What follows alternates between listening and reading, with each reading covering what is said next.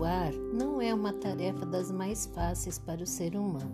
No entanto, é mais difícil ainda perdoar alguém a quem amamos, a quem nos entregamos, uma pessoa em quem confiamos e que nos traiu.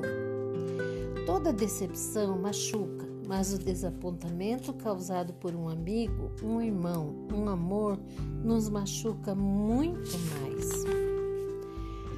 Coração decepcionado pode atirar-nos num estado de depressão e rancor, passando a abrigar feridas profundas e lembranças amargas.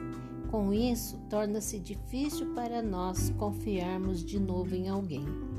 Gostaríamos de evitar o desapontamento, mas não há como ser feliz sem confiar, e não há como confiar sem correr o risco da desilusão. Podemos tomar algumas precauções, é verdade, mas essas nunca nos proporcionarão uma garantia total contra a decepção. Assim, esta será sempre uma das possibilidades da vida, nunca iremos erradicá-la da face do planeta. Amar é abrir-se, é tornar-se acessível, é oferecer-se ao encontro, é viver, ficar vulnerável, é arriscar-se.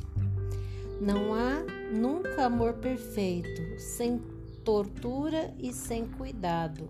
Amar é ter Deus no peito, outra vez crucificado.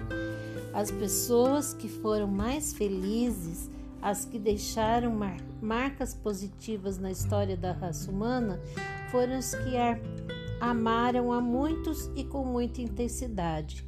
Foram também as que experimentaram o sofrimento e o desapontamento.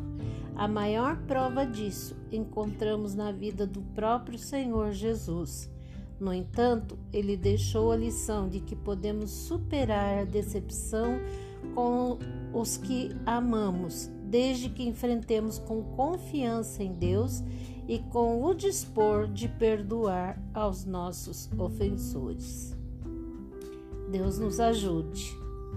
Eu sou Jane Lieb Kanzeberg, São Paulo,